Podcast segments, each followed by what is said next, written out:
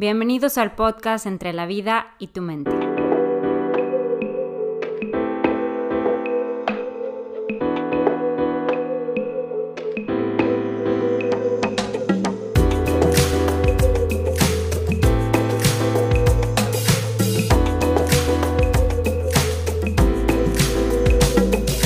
Aquí encontrarás a cuatro mujeres en cuatro ciudades diferentes hablar de manera informal y relajada sobre temas que nos interesan a todos desde diferentes perspectivas psicológicas.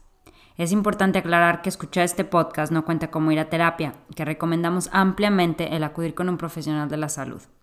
Si nos están escuchando, los invitamos a estar abiertos a perspectivas diferentes, perspectivas que tal vez nos molesten, nos hagan pensar más allá de lo que suponemos correcto o representan un reto para nuestras creencias. Si eso sucede, entonces ya habremos logrado gran parte de nuestro objetivo. Bienvenidos a aquellos que hubieran querido ser psicólogos, antipsicólogos y amigos que a veces la hacen de psicólogos. Bienvenidos todos. Que al final de escuchar este podcast sepas que no estás solo.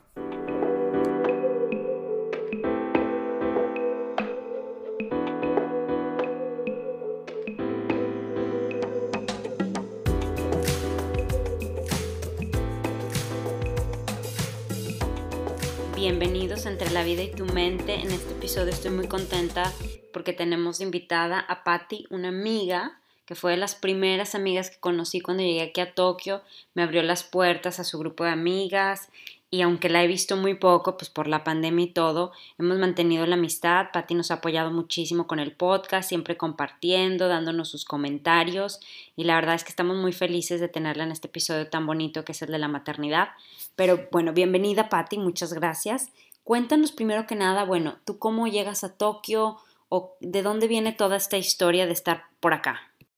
Por el trabajo de mi esposo, llevamos desde hace 15 años esta vida de estarnos moviendo de país en país.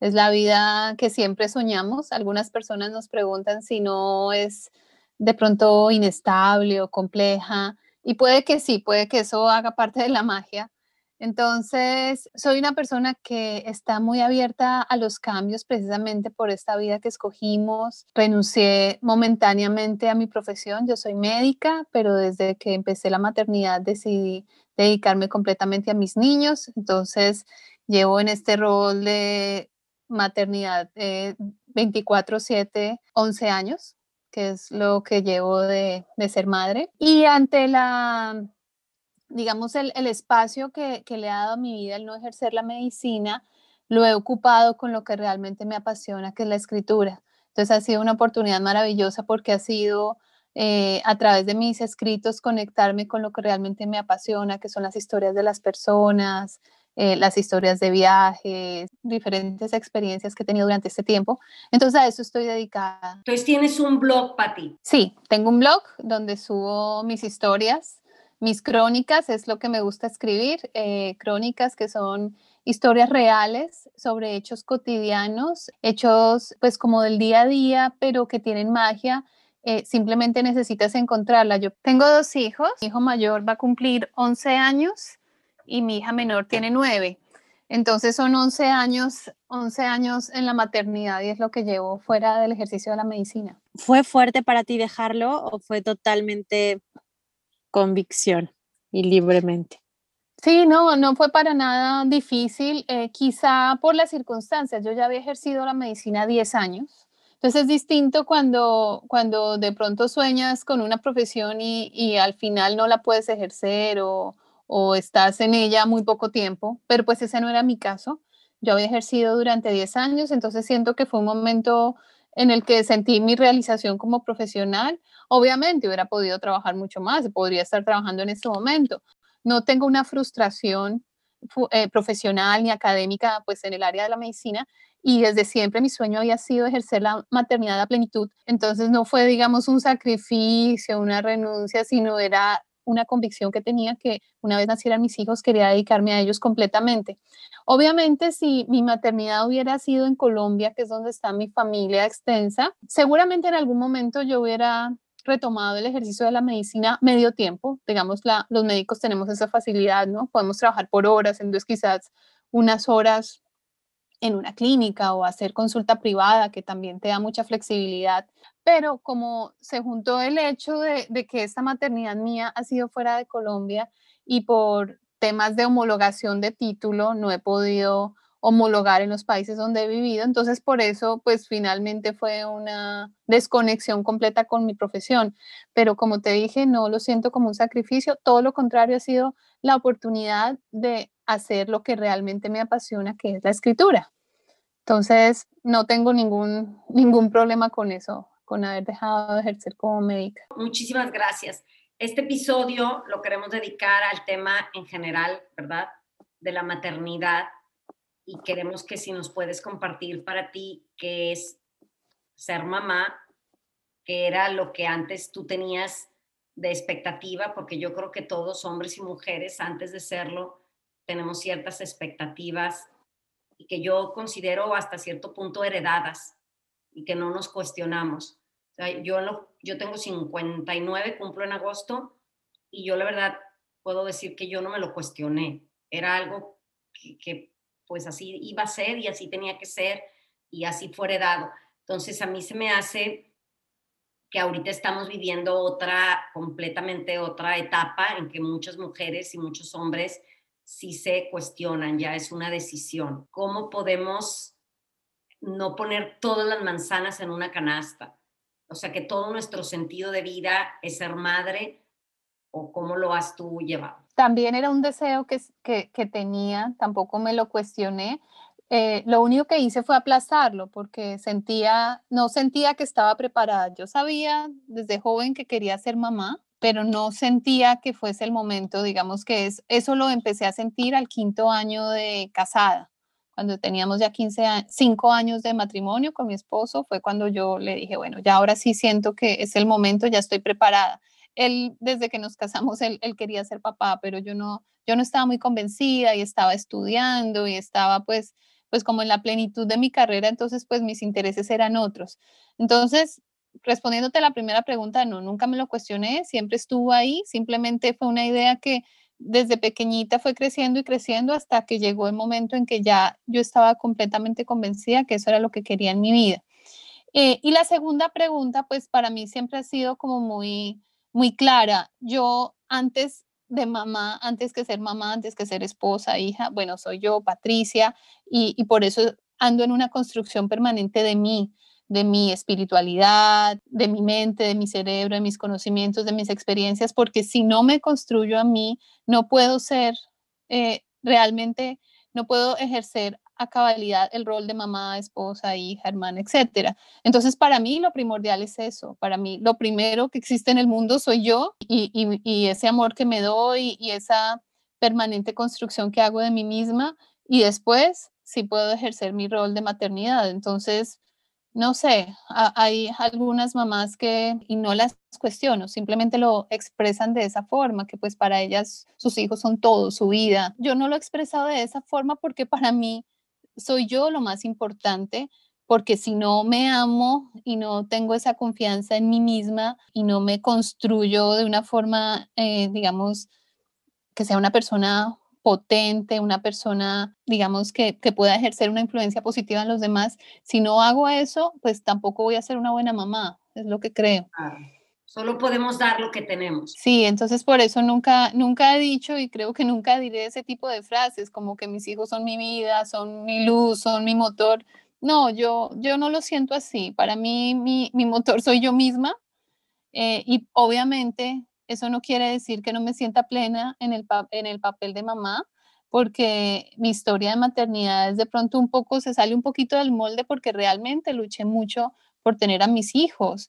Entonces, eh, con eso compruebo que no, que no es que no, no sea feliz, por supuesto que soy feliz y es quizá una de las cosas más maravillosas que me han pasado en la vida, pero, pero ante todo soy yo para poderle dar a los demás. Cuéntanos de esa historia, cómo es que se fue dando esa lucha que dices. Sí, como te decía, eh, recién al quinto año de matrimonio fue que sentí que ya estaba preparada para ser mamá sin embargo, con mi esposo, antes de casarnos, eh, habíamos hablado de que nosotros en algún momento, cuando quisiéramos ser padres, queríamos tener una familia mixta, es decir, queríamos tener hijos biológicos e hijos adoptivos. Afortunadamente en eso teníamos coincidencia con mi esposo, ¿no? Porque tú puedes amar mucho a, tu pareja, pero si en eso no están de acuerdo, es muy complicado poder hacer una vida juntos, ¿no? En ese tema estábamos de acuerdo y de hecho siendo novios estábamos muy involucrados, eh, pues como con causas sociales y, ese tipo de eh, organizaciones, por ejemplo, de niños eh, que estaban a cargo del Estado, niños en estado de orfandad.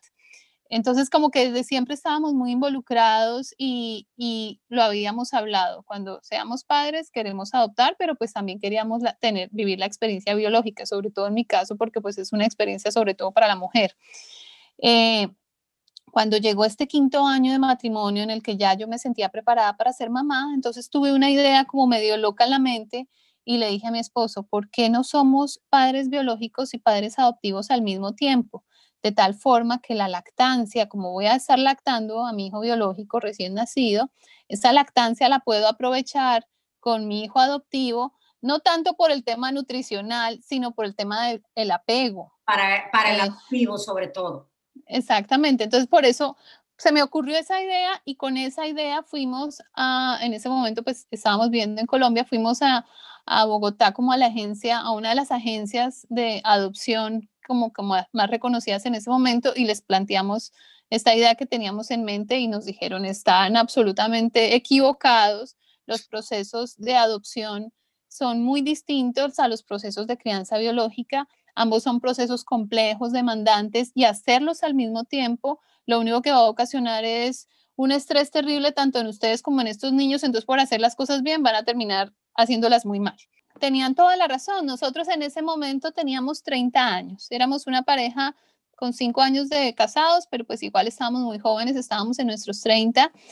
Eh, y claro, esta era una idea muy eh, idealizada, ¿no? Pero, pero no era una idea aterrizada y finalmente ellos eran los que tenían experiencia y nos decían, muchas parejas tienen como esta ideación fantástica, cuento de hadas parecida a la de ustedes y finalmente terminan fracasando o después de que son padres biológicos se dan cuenta que, que están tan sobrepasados que no quieren seguir con la, con la paternidad pues adoptiva. Entonces, claro, eso me hizo tanto sentido que o sea, nos convencieron que realmente eh, eh, así había que hacerlo. Entonces dijimos, ok, entonces como no podemos hacer ambos procesos al tiempo, entonces seamos padres biológicos primero, pues una vez tengamos a nuestro hijo biológico, pues empezamos el proceso de adopción. Y así lo hicimos. El, el problema es que no sabíamos que yo iba a tener problemas de infertilidad. Entonces, en este momento, cuando empezamos a intentar el embarazo y empiezan a pasar los meses y pasa el primer año y yo no logro embarazarme, es que empezamos a hacer todos los análisis y descubren que tengo una infertilidad de causa no conocida. Y en ese proceso pasaron cinco años para que yo pudiera embarazarme. Entonces pasé esa sensación de quizá ya es el momento en que quiero ser mamá a que estaba desesperada porque no podría ser mamá, porque los tratamientos de infertilidad te ponen a prueba, ¿no? Es una prueba para la, para la psiquis. Eh, además que era, era muy irónico lo que pasaba en ese momento en mi vida, porque yo estaba siendo sometida a estos, a estos tratamientos que son bastante invasivos, desafiantes, eh, incómodos. Bueno, era un tema emocional que me impactaba mucho, estaba siendo sometida a todo esto, pero al mismo tiempo mi trabajo en ese momento era en una clínica atendiendo mujeres embarazadas. Era lo que tenía que hacer. Entonces era todos los días llegar a esta clínica y atender eh, hacía, digamos, el control prenatal, desde que las mujeres quedan embarazadas hasta que llegaban al noveno mes y ahí yo las derivaba al ginecólogo. Entonces, era todos los días estar con estas mujeres embarazadas, muchas de las cuales estaban ahí sin querer estar embarazadas. Muchas estaban ahí con esos sentimientos de, de como esa desazón, eh, eh, este embarazo no lo quiero y como que no se sentía ese afecto, ese afecto por este bebé que estaba en su vientre y yo en el fondo que lo único que quería era embarazarme, entonces sufría mucho porque era como era como una bofetada que me estaba dando la vida de que había impedido quedar embarazada tanto tiempo durante tanto tiempo no quise quedar embarazada y finalmente cuando ya quiero no lo logro. Y bueno, ahí empezó, ahí empezó nuestra carrera de tratamientos de infertilidad. En Colombia nos hicimos quizá unas cinco inseminaciones artificiales fallaron y en ese momento nos mudamos a Chile, fue nuestra primera vez viviendo fuera del país. Yo tenía mucho miedo de, de, movernos porque no quería dejar el tratamiento que había empezado en Colombia. Tenía pues ya cierta conexión con mi ginecólogo, eh, sentía, que, sentía que no podía abandonar ese tratamiento, pero bueno, estaba el tema de la carrera de mi esposo y aceptar ese traslado internacional. Finalmente, fíjate cómo son las cosas, el ginecólogo que encontramos en Chile era, había sido profesor de mi ginecólogo de Colombia y resulta que, que, en Chile, no lo sabíamos tampoco, son pioneros en tratamientos de infertilidad en América Latina. Ah, Entonces, o sea, no pude haber llegado a un mejor lugar para poder, para continuar mis tratamientos de infertilidad. Entonces, allá seguí los tratamientos, tuve que ser sometida a cirugías y cuando yo pensaba que el hecho de estar en Chile me ayudaba un poco para la carga emocional, ya que en Colombia sentía cierta presión también del grupo social, ¿no? Los amigos. No es lo que te iba a preguntar.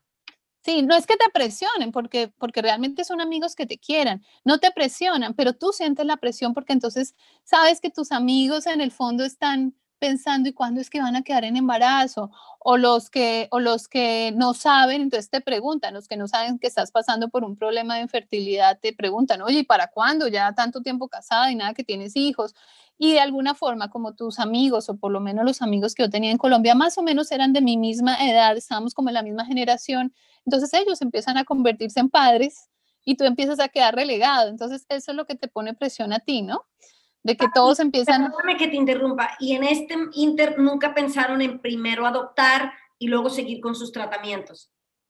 No, porque la psicóloga de este centro de adopciones de Bogotá, como te dije, ella fue muy enfática en decirnos, muchas parejas llegan con la idea idealizada de la adopción, pero después de que son padres se dan cuenta que es un proceso tan difícil y tan complejo que se dan se dan de alta, es decir, no, no siguen con el proceso. Entonces, eso a mí realmente me, me generó como mucha conciencia y dije, sí, ¿qué tal que ese sea mi caso? Sin embargo, pues yo no abandonaba el deseo de la adopción, como te dije, había estado ahí desde que yo era muy joven, pero, pero como que necesitaba concentrarme en algo. Y, y en ese momento, ese algo era que yo quería estar embarazada y, y era casi una obsesión. Yo necesito sentir en mi vientre un bebé, yo necesito parirlo, o sea, era una obsesión Obviamente, a medida que avanzaba el tratamiento y no lograba quedar embarazada, mi esposo siempre me decía, no te preocupes, finalmente, si no somos padres biológicos, vamos a ser padres adoptivos porque la idea siempre ha estado ahí. Eh, digamos que, que, a él esa idea sí lo tranquilizaba mucho, pero yo me, me obsesioné con el tema de que yo quería quedar embarazada. El caso es que yéndonos a Chile, pensé que me iba a escapar de esta presión social que te dije, la, de la presión de la familia no es que nos presionara, pero sabíamos que los abuelos estaban pendientes de, que naciera ese nieto. Eh, entonces pensé que me iba a escapar de eso y resulta que nuevamente la vida me pone a atender mujeres embarazadas, me puso a atender partos. No, yo no entendía por qué tanta ironía, ¿no? Y, y, por supuesto, empecé a hacer amigos en Chile y los amigos también estaban eh, teniendo hijos y yo atrasada en eso, pero bueno, Finalmente, después de tratamiento in vitro, quedé embarazada de mi hijo Santiago. Fue un embarazo muy complicado. En el embarazo, finalmente nos dimos cuenta que el problema de infertilidad que yo tenía es como por un tema en un cromosoma, una mutación genética que tengo y hace que mi cuerpo rechace los embarazos. Entonces fue un embarazo muy difícil de estar en cama prácticamente todo el embarazo, sangrando todos los días, sufriendo porque ese bebé lo iba a perder. Finalmente nace, nació mi hijo eh, hace casi 11 años y en ese momento me di cuenta que el deseo de adoptar tanto en mi esposo como en mí había crecido. Todo lo contrario, se había vuelto todavía más fuerte y esa convicción de tantos años atrás era todavía más fuerte. Sin embargo, había cambiado la motivación cuando nosotros éramos muy jovencitos, teniendo 20 años y pensábamos en queremos adoptar algún día, era más una motivación como, como altruista, ¿no? De que queremos ayudar, hacer algo por el universo, poner un granito de arena, era más como esa motivación altruista, pero esa motivación fue cambiando y cambiando y cuando nace mi hijo biológico, la motivación se convirtió en queremos volver a ser padres, pero a través de la adopción. Sin embargo, pues, es decir, el deseo estaba ahí, lo que pasa es que la motivación, o sea, las, las palabras habían cambiado, el discurso había cambiado, la motivación seguía y era todavía más fuerte. Entonces, eh, una vez nació mi hijo, inmediatamente hicimos dos cosas. Me retiré del plan médico que cubría la maternidad porque estaba segura que ya no quería volver a ser madre biológica. Y segundo, nos fuimos a la agencia chilena de adopciones y les dijimos, bueno, hace muchos años atrás en Colombia nos pusieron la condición de que fuéramos padres biológicos, ya lo somos, nuestro deseo de, adoptar es todavía más fuerte, empecemos el proceso. Ahí empezó otro calvario, porque resulta que en ese momento en Chile no estaban como muy abiertos, no sé si eso habrá cambiado, pero en ese momento no estaban muy abiertos a que parejas como nosotros adoptaran. Para ellos solamente pues había como motivos muy válidos para adoptar y uno de ellos era la infertilidad, que en mi caso había sido algo transitorio. Sí había tenido problemas de infertilidad, descubrieron este problema, pero una vez, y una vez quedé embarazada, el ginecólogo me dijo que bajo ciertos tratamientos yo podía volver a quedar embarazada porque ya sabían que que era lo que había sucedido. Sin embargo, pues eh, no era lo que queríamos, nosotros queríamos adoptar. Entonces en Chile eso les parecía un poco raro, nos cuestionaron mucho, nos sometieron a una terapia psicológica de un año para tratarnos de convencer de que no era correcta. Tu, tu bebé o tu niño? Mi hijo biológico era recién nacido. Ah, en ese momento ustedes deciden. Sí, siendo recién nacido. Y empezamos el proceso de adopción por un niño que todavía no existía. Entonces fue una suerte de pelea con las psicólogas chilenas porque ellas estaban eh, convencidas de que nuestra motivación no era genuina, que no éramos unos padres idóneos para adoptar y les pedimos que simplemente nos pusieran a prueba eh, y que ellas al final tomaran la decisión basadas en las pruebas pues que nos iban a hacer. Entonces las pruebas fue tenernos en un año, eh, durante un año en terapia psicológica, yendo dos veces a la semana donde la psicóloga hasta que al final ella, después de un año, se convenció que sí, que, que teníamos todas las aptitudes para adoptar. El problema es que en ese momento le salió a mi esposo la transferencia a Singapur. Nos volvíamos a mover de país, así que ese proceso que ya habíamos empezado en Chile y que ya estaba a punto de culminar, casi que había que volverlo a empezar en Singapur, con el problema que en Singapur no hay convenios de adopción homólogos entre Colombia y Singapur. En, Chile lo había. Chile y Colombia tienen, están en un convenio, se llama el Convenio de la Haya. Entonces es muy fácil, ¿no? Porque son como los mismos códigos, el mismo lenguaje para esos procesos de adopción. Singapur no estaba en el convenio e históricamente nunca una pareja en Singapur había adoptado un niño colombiano. Entonces fue un camino que tuvimos que construir, muy difícil no había embajada de Colombia en Singapur, eso dificultaba mucho las cosas, nos tocaba viajar a los países del sudeste asiático cuando necesitábamos hacer apostillas de documentos, o sea, era, era muy complicado el hecho de que no fuera mi lengua materna en Singapur, eso me dificultaba para mí, ¿no? Hay cosas que tú tienes que comunicar en tu lengua materna y, y, ese, cosa, ese tipo de cosas como tan íntimas, ¿no? Que se refieren a, a tus sentimientos.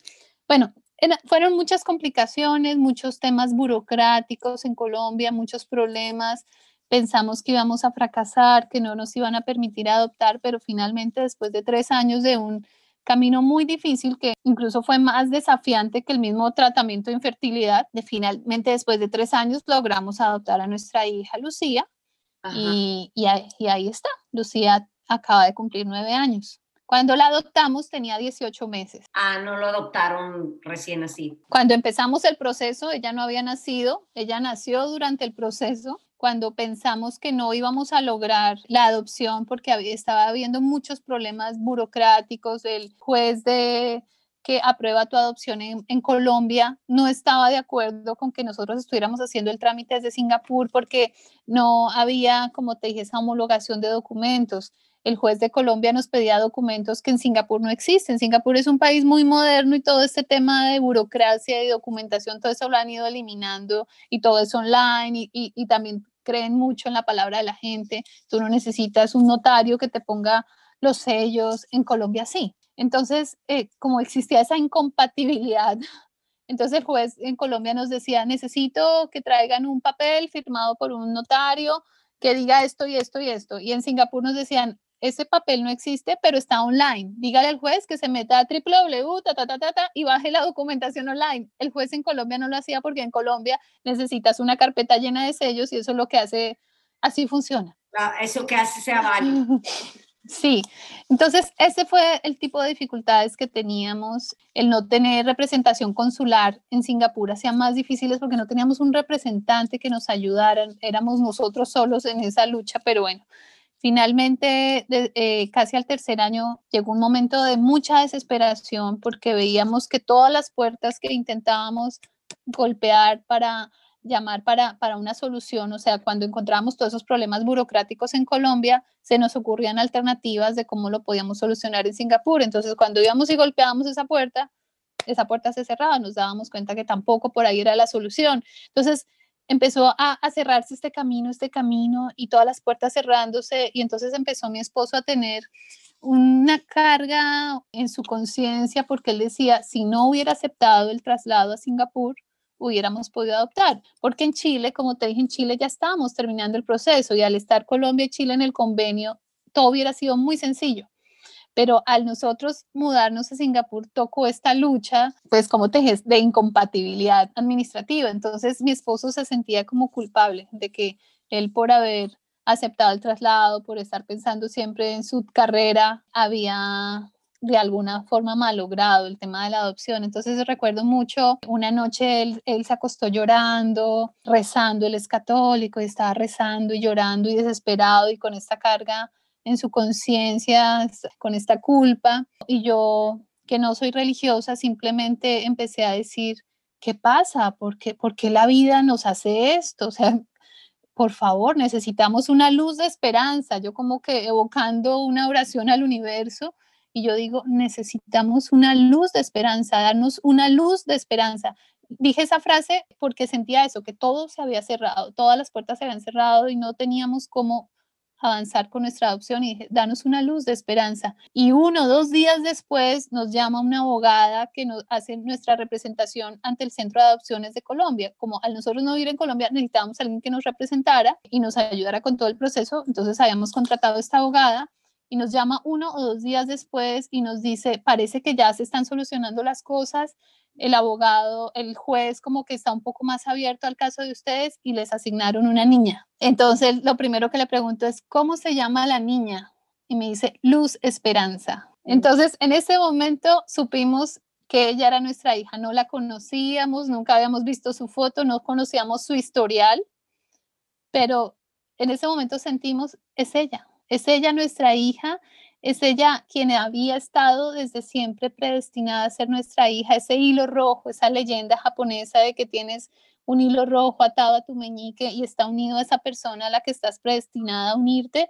Ese hilo rojo estaba desde siempre con nuestra hija y ese hilo se fue enredando por cosas del destino, pero al final se desenredó y nos unimos y llegó en el momento en que tenía que llegar. Entonces, ya una vez eh, la abogada nos dice que, que está asignada luz esperanza hacia nosotros, entonces ya pues nos llega toda la documentación a Singapur. Recuerdo que una, fue una semana después de esa llamada, ella nos mandó por FedEx un paquete donde estaba toda la documentación eh, de nuestra hija, porque ellos te dan la opción de como padres, o sea, como candidatos a padres adoptivos, puedas rechazar ese hijo, porque puede que encuentres en ese historial información con la que tú no puedas luchar y está bien, y está bien.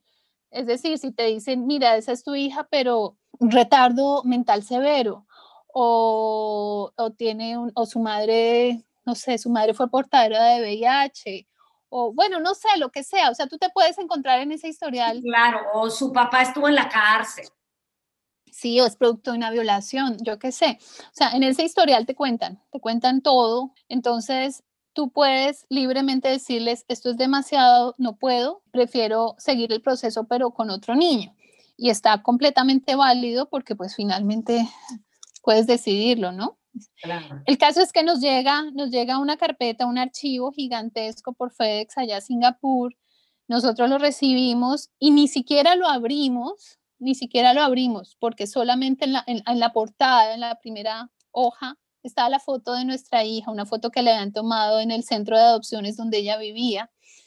Estaba una foto de ella y pues su nombre, Lucía Esperanza. Y nosotros sin abrir ese archivo, que debería tener unas 500 hojas, sin abrirlo dijimos, ella es nuestra hija, no importa lo que diga aquí adentro, porque es que fue una conexión instantánea, o sea, una, algo que te hace vibrar el corazón inmediatamente con la llamada de unos días atrás que nos habían dicho se llama Luz, luz Esperanza. Era una vibración, algo que, que no tiene descripción y, y, nos conectó inmediatamente a esta niña. Dijimos, no importa lo que diga aquí adentro, ella es nuestra hija.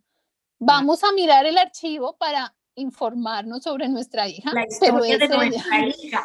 Claro, pero ella es. Aquí no vamos, no vamos a decir que no sin saber lo que esté escrito ahí adentro. Y ya, y ahí ya empezó a transcurrir muy rápido el tiempo y viajamos a Colombia, nos entregan a nuestra hija, hacemos pues todo el tema, el tema de, trámites para que el registro civil ya aparezcamos nosotros como sus padres y ahí volvemos a Singapur, porque pues nuestra vida estaba en Singapur, entonces volvemos a Singapur con ella y ahí es cuando empiezan los recuerdos de ella. Ella tenía apenas 18 meses.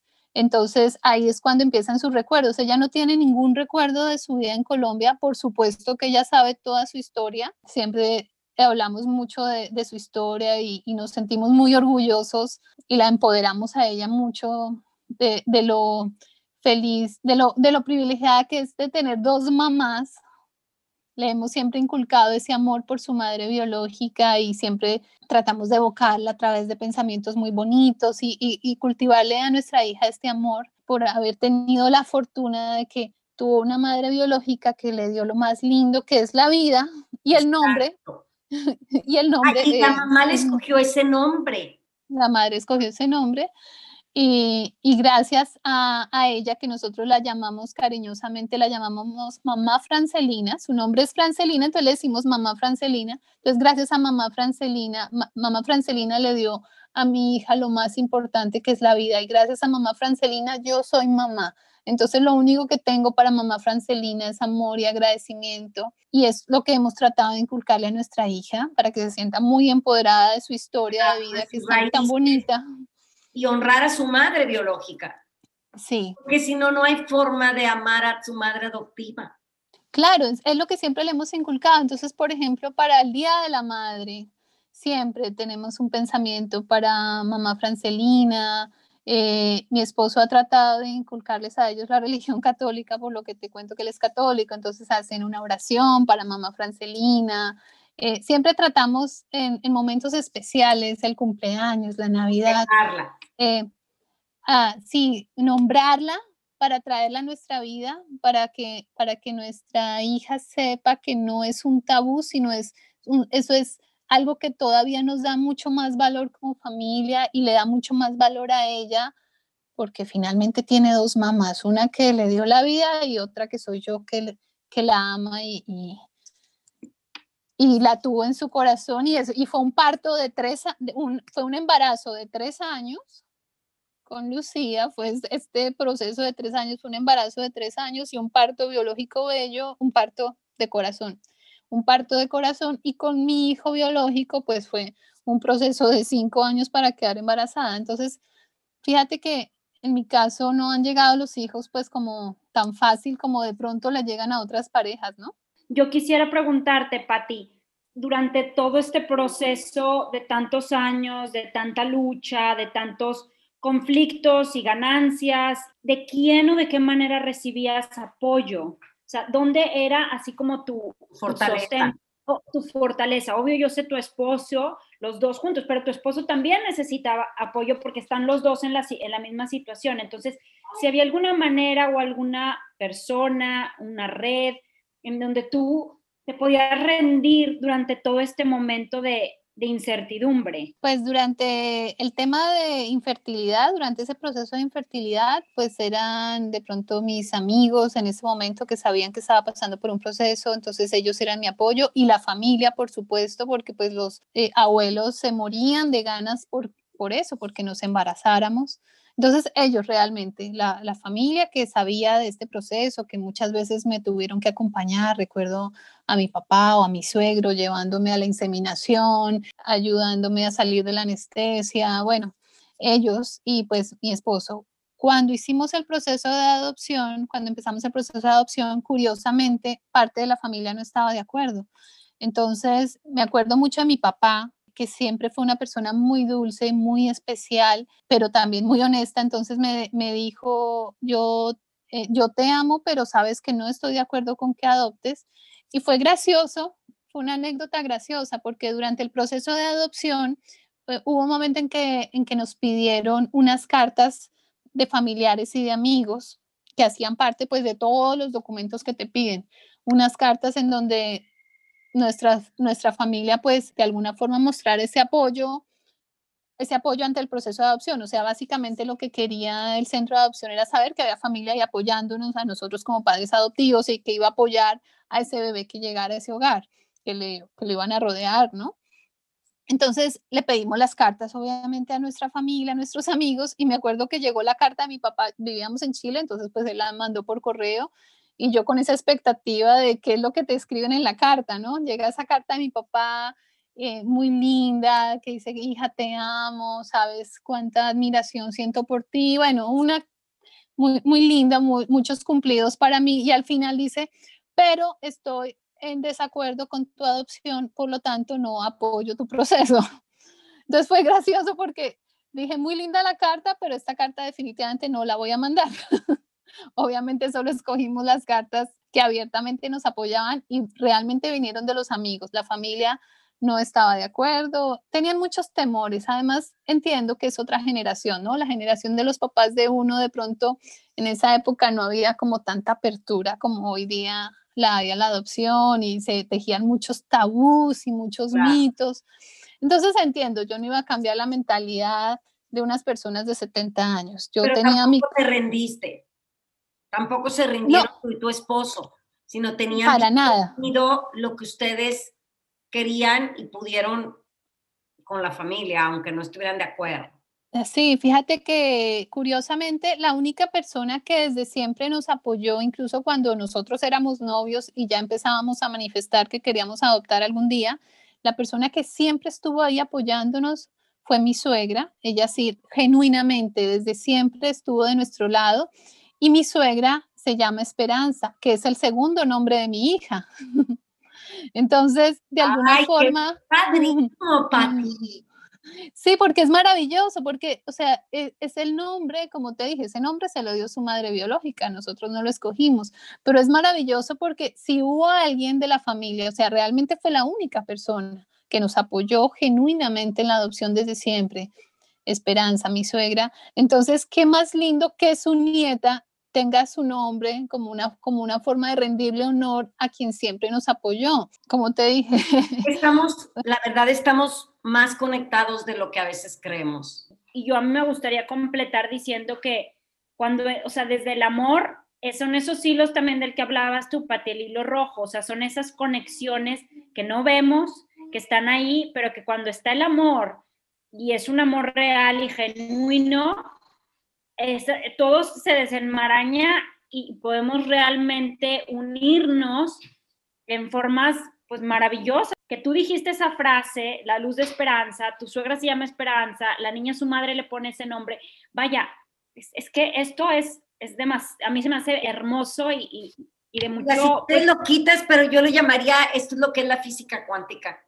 Es una claro. conexión a un nivel que de verdad creemos que es magia, pero estamos literal conectados a nivel cuántico, a nivel electrones, nos comunicamos más allá. Yo ahorita en mi último retiro budista, la monja nos puso una conferencia de física cuántica dentro de nuestro retiro budista y dices, wow, pude comprender el poder de las plegarias y ahorita esto que tú estás diciendo, dices, es que es, es tu hija, y de, y de, y de su madre también. Pero ¿qué es de su papá? Es un poco complicado porque su padre biológico eh, era un hombre ya mayor, estaba por sus 60 cuando nació Lucy. Final, no la quería reconocer. Siempre existió la duda de que hubiera sido producto de un abuso sexual, que él hubiera abusado sexualmente de Francelina. Entonces a él, de hecho, lo tuvieron que obligar eh, con, por ley a que se hiciera una prueba de ADN eh, donde pues salió que claramente era el padre biológico, pero Lucía fue su hija número 10, quizá, eh, y con diferentes mamás, un hombre, un hombre alcohólico, irresponsable, entonces La verdad es que no tenemos idea de, su paradero, puede que esté muerto, no lo sabemos.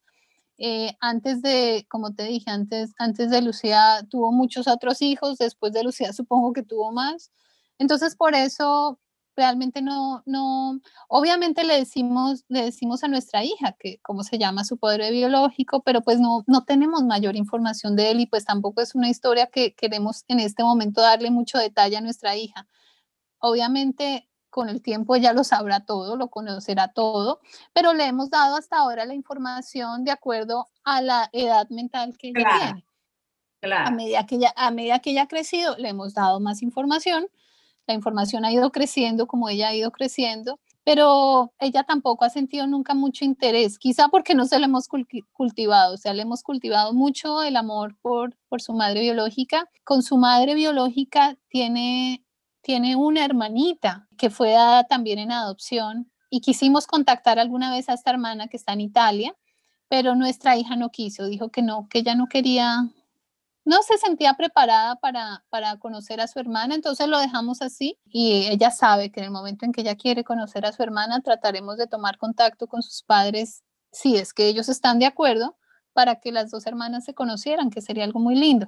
Pero como te dije, hemos sido siempre muy, muy abiertos con toda la información. Eso, ayuda muchísimo, definitivamente, a que, a que ella pueda vivir su historia ahora sí que desde la verdad, sea, sin, sin secretos, sino realmente esta es tu hermana. Y aunque ella, bueno, yo lo digo, ¿verdad? Que aunque ella ahorita diga, no estoy preparado, no quiero, inconscientemente el saber que tienes una hermana es, es una bendición también, ¿no? Y que está en otro lado esa mujer también y que alguien más, de alguna manera, también está viviendo la historia que ella está viviendo.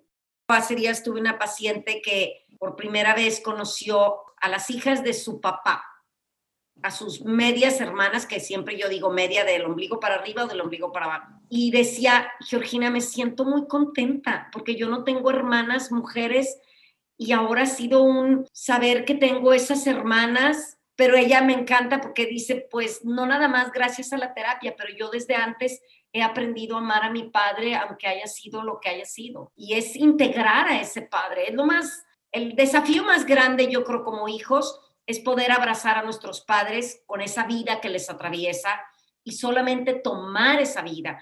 Lo demás es historia. Ellos nos dan la vida y es lo único que tenemos tendríamos que agradecerles a ellos. Ahora sí que nacemos de esa vida y de todo lo que está involucrado, como pues podríamos poner malas acciones o decisiones no amorosas, vaya, o no responsables. Pero de ahí también nacemos. Es una bendición, creo que esa visión de vida que le estás dando tú a tus hijos, porque creo que muchas veces o la mayoría de las veces los papás decimos que hacemos cosas por amor por nuestros hijos, pero existe el error humano, ¿no? Y la desunión, por ejemplo, sin afán de hacer juicio, pero la desunión que a veces se crea en, por ejemplo, en procesos de adopción, cuando hay una mentira o cuando hay maneras distintas de decirlo, de alguna manera creo que es un mensaje que no es esta unión de la que estamos hablando, este amor total por la historia y este saber que, que todo es perfecto como está. Y hay tantas historias de adopción como la que nos estás contando que nos hacen ver justo eso, que, que trasciende la materia y que trasciende nuestra mente humana y que es algo mucho más grande de lo que podemos comprender. A mí me gustaría preguntarte, Pati, después de estos, como tú lo dijiste antes, calvarios, porque se me hace, híjole, qué bárbara pasar por todo eso, ¿puedes rescatar cierto crecimiento espiritual, me imagino? Me gustaría que nos hablaras de ese proceso tuyo como mujer, de ese crecimiento de, todo lo que pasaste. Sí, bueno, finalmente creo que algo quedó muy en claro es el tipo de relación que tenemos con mi esposo, que somos personas que realmente también como el hilo rojo están predestinadas a estar juntas porque son pruebas muy difíciles para la pareja.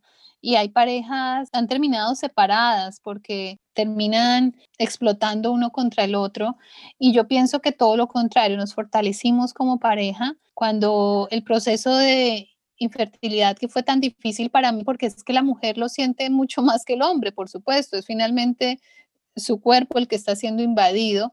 Entonces, digamos que a mi esposo le costaba un poco entender por lo que yo, o sea, a un hombre le cuesta un poco entender por lo que pasa a una mujer en esas circunstancias. Entonces, realmente era yo la que necesitaba más apoyo en ese momento y era él el que me estaba apoyando. Cuando hicimos el proceso de adopción, yo estaba un poco más tranquila, estaba como confiada en que las cosas iban a pasar y como estaba también criando a mi hijo biológico, eso me daba cierta plenitud.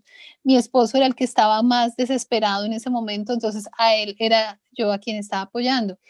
Entonces, ¿qué saco de esto? Que sí, que crecimos como persona, pero sobre todo crecimos como pareja. Nos fortalecimos mucho y creo que somos un matrimonio muy, muy sólido que logró pasar esas pruebas difíciles y que después de pasar eso, cualquier prueba puede superarla.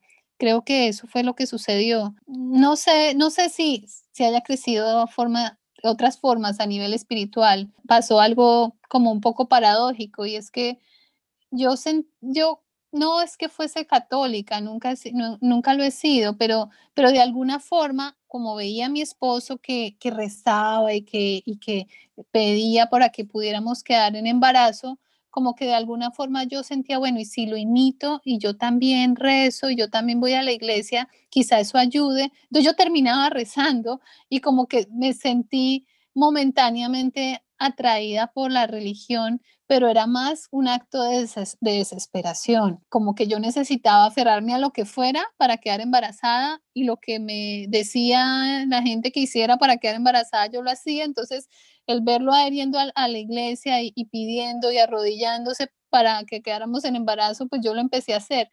Pero ya después, con el tiempo, yo me di cuenta que no, que realmente no, yo soy agnóstica. Entonces, es gracioso porque me hacen la pregunta si crecí en espiritualidad y todo lo contrario. Destruí por completo el concepto religioso que tenía y, y terminé convencida de mi agnosticismo pero, pero en lo que sí crecí fue como, como pareja, como, como esposa y por supuesto siento una empatía mucho mayor por las personas que pasan por procesos como el mío, ¿no? Eso me hace conectarme mucho más con esas personas. Claro, que creo que es una parte social complicada. No sé, no he pasado por eso, pero sé que es un proceso difícil para las mujeres que pasan especialmente por la infertilidad como que hay mucha presión social, hay muy poca empatía con todos estos temas que a veces no se hablan, o la, pérdida de bebés, como que creo que es algo que ha ido creciendo con el tiempo, que las mujeres digan, es que eh, eh, lo, por lo que están pasando, que compartan y que haya empatía para procesos que yo creo que hasta hace poco tiempo se vivían en silencio muchas veces y que son duelos bien fuertes que se van viviendo en silencio. Claro. Patti, pues qué interesante tu historia de verdad. Gracias. Es que la religión y la espiritualidad yo las veo como algo completamente diferente. O sea, la religión, como su nombre lo dice, es un religare a un Dios y la espiritualidad, pues yo creo que es eso que realmente somos, etéreo o psique, le podemos, yo le, llamo, yo le llamo mente, ¿verdad? Hoy precisamente que fui a comer con mi hermano, que luego diferimos en cosas y me le digo, es que hay una, desde el punto de vista budista, hay una premisa donde dices a los, los budistas a qué le rezan. Si no creemos en Dios, ¿a qué le rezamos? Y por qué hay tanta plegaria en el budismo. Y es porque existe una relación. La premisa es que hay una relación, pero completita, entre lo que pasa en tu interior y lo que vives afuera. Y llega a tal ser ese, ese cultivar nuestra mente, cultivar nuestros pensamientos, nuestro dominio, que finalmente llegamos a experimentar. Yo no creo en las casualidades yo creo en las causalidades y el que tú hayas dicho esa noche, en eso te conectas, se da todo esto. Eh, sí, pues de acuerdo contigo que religión y espiritualidad son cosas distintas. Yo siento que soy muy espiritual en la medida en que cultivo mi espíritu, en la medida en que, en que hago cosas que nutren mi espíritu y es lo que decía al principio de la charla, que es lo que hago todo el tiempo para poder ser una persona valiosa para los demás, para poder ser una madre valiosa. Entonces, creo que soy espiritual en ese sentido, pero, pero pues por supuesto no, como ya lo, ya lo dije, pues no soy religiosa, soy agnóstica, quizás estoy en el camino al ateísmo, pero pues eso no, no tiene nada que ver. Pienso que, que mi espíritu quizá puede llegar a ser no sé, quizá más bonito que el que el espíritu que tenía antes, simplemente porque, porque eso me he encargado de nutrirlo con las cosas que, que realmente lo nutren. Entonces, a pesar de que decidí que iba a estar completamente opuesta a la religión, sobre todo pues a las religiones que vienen del cristianismo, que son las que me han causado siempre conflicto, a pesar de que soy una como férrea luchadora en contra, en contra de estas religiones y de lo que encierran estas religiones, creo que paralelamente mi espiritualidad ha crecido. Exacto. Y qué lindo que también eso, por lo que veo, lo conllevan muy bien tu esposo y tú. Sí, porque él, como te dije, él es católico y yo lo respeto eh, él sabe que yo estoy, como te dije, en esta suerte de agnosticismo, ateísmo, como en ese camino, y también lo respeta. Entonces, en la noche, por ejemplo, para él es importante rezar con los niños. Antes del rezo, lo que hacemos es una, una tertulia de agradecimientos. Entonces, cada uno agradece por cosas importantes que le pasaron en el día o si tiene algún pensamiento que quiera compartir o un deseo. Eh, entonces hacemos esto que me parece precioso y luego de eso entonces ya mi esposo hace una oración con los niños y rezan y me parece bien, ¿no? lo respeto, estoy ahí, los acompaño. Pienso que hemos podido eh, convivir teniendo pues como dos puntos de vista tan distintos eh, y los niños y los niños están en esto y, ellos pues están como más de mi lado más de mi lado son como muy el hecho de, de, haberse criado en varios países y con una educación internacional que es como, como bastante abierta a tantos conceptos. Sí, entonces pues como que, como que ellos también me dicen que realmente no creen en nada, que creen en la ciencia, pero que no que sienten que, es, que, que exista Dios y bueno, también los, o sea, realmente en, en nuestro hogar están abiertas todas las creencias todas son respetables. Qué bien, porque esto los fomenta precisamente el cuestionarnos y esto es lo que nos lleva a la verdad,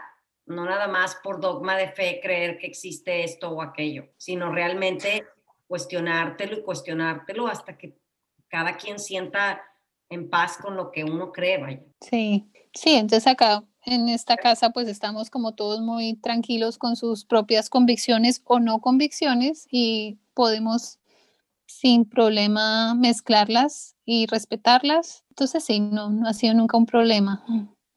Como debería de ser en el mundo, en realidad, yo creo, respetar. Oye, Pati, ¿y has, eh, has percibido tú alguna diferencia en algún aspecto entre cómo crías o, a un hijo adoptado y a un hijo biológico?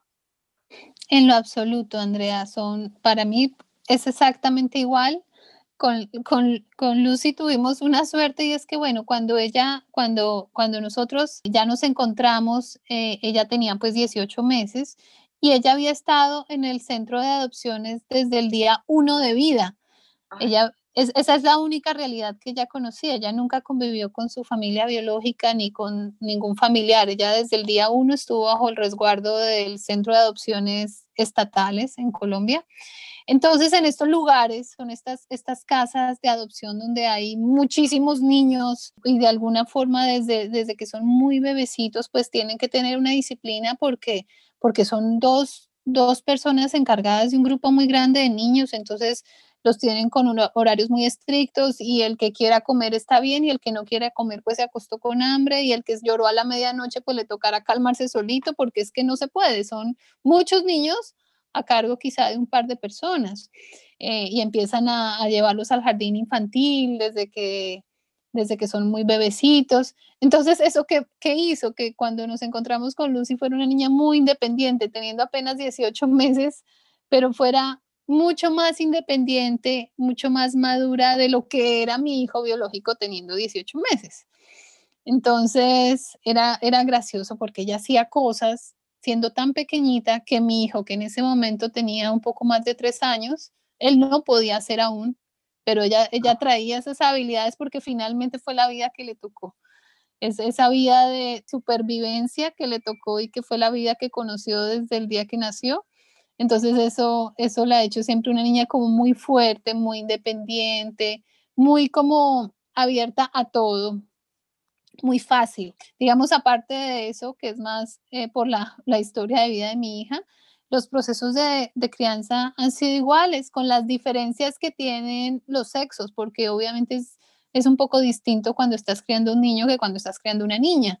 Entonces quizá la diferencia serían en esas, pero pues eh, son diferencias naturales, ¿no? Que, que igual las tendría así fuesen ambos biológicos. Entonces, no, para mí ha sido, o sea, exactamente igual y yo se lo puedo decir a ustedes hoy con el corazón en la mano, con completa honestidad, porque pues no tengo necesidad de, de decirlo, de, de, no decir la verdad. Les puedo decir con completa honestidad y que y es que a mi hijo biológico y a mi hija adoptiva las, los amo exactamente igual, exactamente igual. Significan exactamente lo mismo para mí y para mi esposo.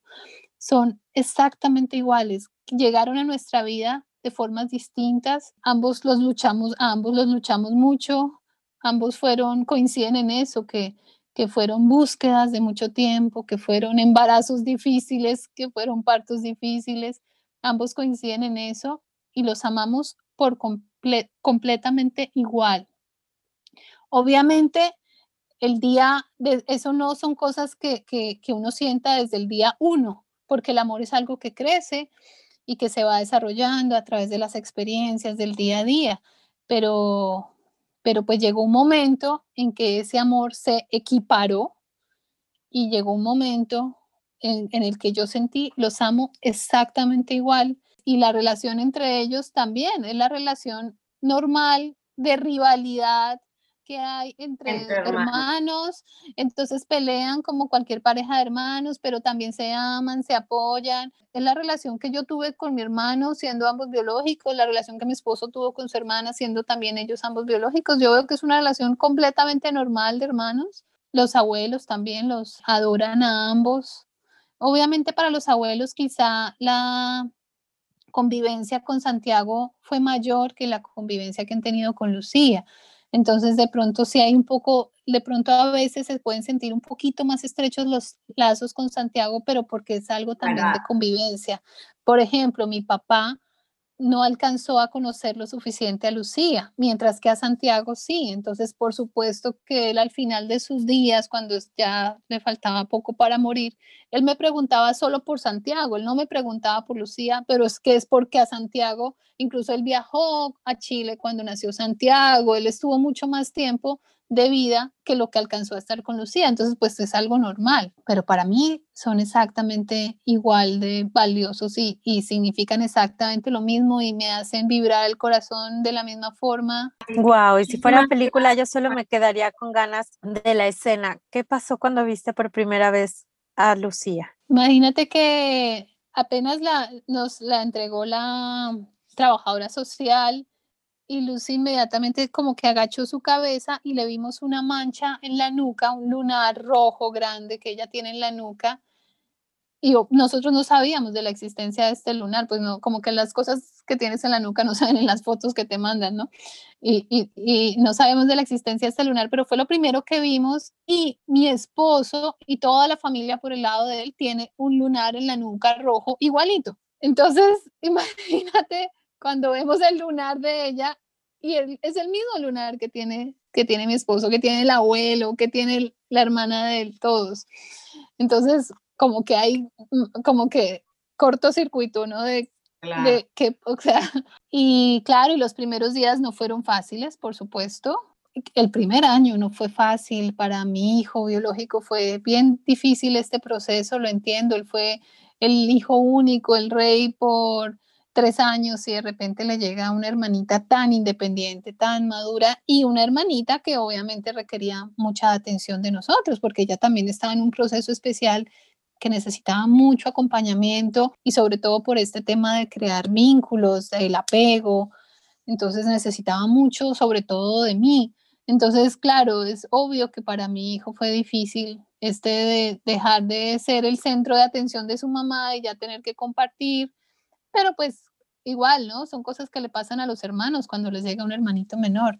Pero pues fue un reto para la familia, fue un año en el que aprendimos mucho, fueron muchos desafíos, tuvimos obviamente acompañamiento de la psicóloga, pero pues ya yo creo que yo creo que pasado ese primer año ya ya todo fluyó como cual, en cualquier otra familia. Oh, sí, muy enriquecedora tu historia, muchísimas gracias, muy conmovedora de verdad. Y lo que nos acabas de decir de Lunar Rojo, Georgina dice que ya te contó la historia de ese, de ese niño que también le dijo el ginecólogo cuando lo iba a entregar en adopción a la pareja y les dijo, como te dijeron a ti, estás en el derecho de no querer al bebé porque venía sin un dedito, creo que era lo que le faltaba y cuando se lo muestran a los papás, el papá nada más llorando se quita los zapatos y dice, todos los hombres en mi familia nos falta ese dedo. Y el niño que iban a adoptar dice, este niño es nuestro hijo. Y pues son de esas coincidencias sí. que luego nos hacen confirmar, pues esto, que, que en realidad ya está destinado o es el amor más grande por ciertas personas que estamos unidos como ese hilo rojo, pero no nada más de una vida, sino de muchas. Y que no digo a lo mejor, yo creo que ese hilo rojo lo tenemos todos, pero luego hacemos muchas preferencias. Podríamos por ahí. O a veces, o a veces terminamos cortándolo. Exactamente. O más, más que cortándolo, como si queriéndolo cortar, pero son son, ¿qué sería? Indisol, indicortables, no. No se pueden cortar, son indisolubles, son lazos ya. Muchísimas gracias y, y qué admiración. A mí me da demasiada admiración porque siento que para que hayas batallado tanto tiempo para lograr lo que querías, definitivamente estabas súper conectada y evidentemente eres una mujer muy conectada con sus propósitos, que bueno, dado el tipo de propósitos que son, me queda claro que son propósitos del alma. Y qué lindo, qué lindo que hoy tienes la familia que tienes. También admiro mucho me encantó lo que dijiste, que los primeros 10 años de tu vida profesional y que ahora puedas estar en tu vida de mamá completamente. Y siento que en esta ondita luego de ser multitasking y de que queremos hacer todo al mismo tiempo. Qué hermoso que, que podamos darnos cuenta que hay ciclos y que hay etapas y, y, que la etapa que estás viviendo ahorita y que cada ser humano, la etapa que estemos viviendo ahorita pueda servirnos para enriquecernos espiritualmente, ¿no? Y, y como mujeres, hombres. Así que bueno, mil gracias. Eso que gracias, Andrea. Es tan importante porque es justamente ir abrazando la etapa y lo que la vida nos está dando en este momento, en lugar de estar sin querer soltar la profesión y al mismo tiempo quiero estar aquí, es cada quien lo que va queriendo, pero no hay como ir abrazando el, este presente. Y si hoy no había forma de poder seguir ejerciendo, qué lindo que lo puedas soltar. Y yo creo que ahí es donde nos quedamos atrapadas muchas y muchos en que no queremos soltar y no queremos luego luchar para perseguir lo que queremos.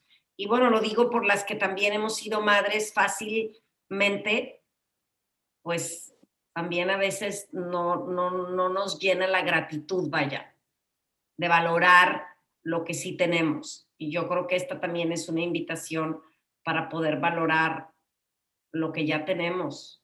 Nos haya costado o haya sido fácil, no es menos valioso. Así es. Bueno, Pati, muchísimas gracias. Gracias, gracias a ustedes. Sí, muchas, gracias. ¿Algún tipo de consejo para las mujeres que están pasando por procesos de fertilidad o de adopción? Bueno, el, acompañamiento, ¿no? El, el, rodearse de personas que realmente te fortalezcan. Pero algo, que, algo que me sucedió es que hace unos meses escribí una crónica más o menos donde resumía mi calvario en la infertilidad, desde en, ese, en, ese, en ese camino, desde el día que decidí que quería quedar embarazada y cuando decidí que no lo podía, hasta el momento en que finalmente nace mi hijo. Y lo escribí de una forma como muy, muy emotiva y lo publiqué en mi Facebook y resulta que me sorprendió que muchísimas personas me contestaron diciéndome, eso mismo me pasó a mí y nunca lo hubiera podido decir con las palabras exactas como tú lo dijiste. Y ahí me di cuenta que era muchísimo más común lo que yo había, por lo que yo había pasado, pero como tú lo dijiste hace un rato, Andrea, mucha gente se lo, los lleva calladito y lleva esta tortura calladita y viviendo solo ese camino de espinas. Y pienso que un consejo podría ser, no, compartirlo, porque finalmente las cargas son más livianas cuando las compartes, ¿no? Entonces, cuando, cuando sabes que alguien está al tanto de, tu lucha, como que eso, eso yo creo que ayuda a que sientas que no es tan tortuoso y tan pesada la carga. Entonces, quizás sería eso, apoyarse de personas que realmente te, te sumen y, y, y, y, te, y te den fortaleza y aliento porque lo necesitas, porque en muchos momentos sientes que estás desfalleciendo. Claro, muchísimas gracias, Pati. Pues ojalá nos puedas compartir el escrito para compartirlo en la página. Ok, ok, te lo paso a Georgina entonces para que se los pase. Patti, muchísimas gracias por compartirnos tu historia. Yo te lo agradezco mucho y espero que les pueda ayudar a muchas mujeres que están en esta situación y también a aquellos que somos amigos o conocemos a alguien que está en esta situación para comprender todo el proceso que, que están viviendo y poder ser más empáticos como tú bien lo dijiste. Gracias y abrazos a todos.